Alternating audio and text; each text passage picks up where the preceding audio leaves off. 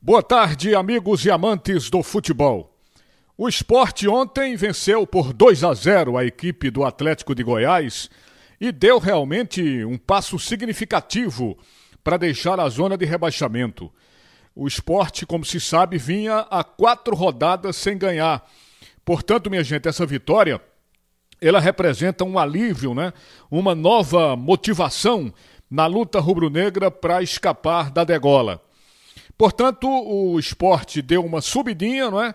Saiu da 18ª colocação para a 17ª colocação, tudo bem, continua ali, infelizmente ainda na zona de rebaixamento, mas deu uma subidinha para a 17ª colocação, agora com 30 pontos, e a 3 pontos do Bahia, que é exatamente o último clube fora da zona de rebaixamento.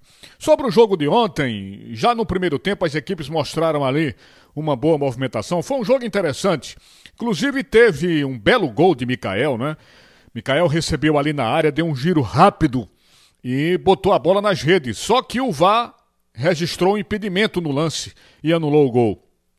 Agora, realmente o Mikael estava impedido. É aquele chamado impedimento milimétrico, né? Se não tiver ajuda do VAR, fica difícil marcar o impedimento daquele. Na verdade, o esporte teve no primeiro tempo mais posse de bola, um pouco mais de objetividade, enfim, foi bem melhor no primeiro tempo. Foi bem melhor no primeiro tempo. Só que não conseguiu gerar grandes chances de gol na etapa inicial e o placar terminou em 0 a 0. O esporte também no primeiro tempo não foi incomodado pelo time goiano.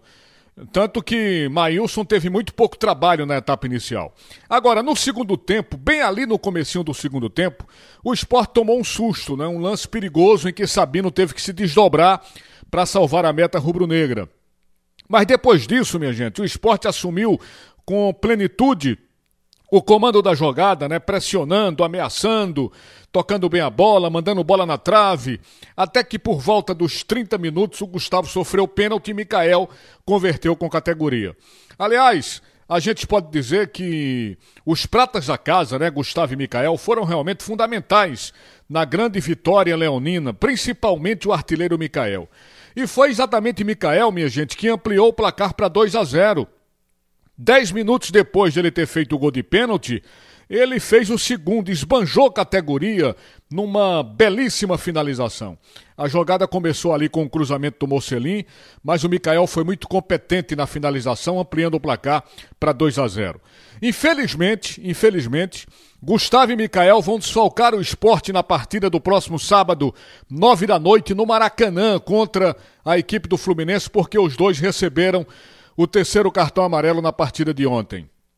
E vale registrar também que o técnico Gustavo Florentin, do esporte, no segundo tempo, ele foi expulso do jogo, né? E é interessante que ele foi acompanhar o resto da partida na arquibancada. Inclusive, comemorou muito os gols do esporte junto com a torcida. Mas parabéns pela boa vitória do esporte, dá uma, respira uma respirada aliviada para sair da zona de rebaixamento. Agora é esperar que amanhã a equipe do Náutico cumpra competentemente com o seu papel, enfrentando o Brusque e vencendo, já que o Náutico foi muito mal na partida anterior contra o Brasil de Pelotas. E que Hélio dos Anjos consiga urgentemente, de uma vez por todas, resolver os problemas defensivos do time. O Náutico precisa de equilíbrio. Afinal de contas, o sistema defensivo caiu muito, né? Tem 42 gols sofridos ao longo do campeonato e é um ponto fraco nesse time do Clube Náutico Caparibe. Aliás, uma falha clamorosa da atual diretoria foi não ter reforçado a zaga do Náutico ao longo da competição, principalmente quando perdeu o zagueiro Wagner Leonardo. Mas vamos torcer para uma vitória do Náutico amanhã contra o Brusque lá em Santa Catarina.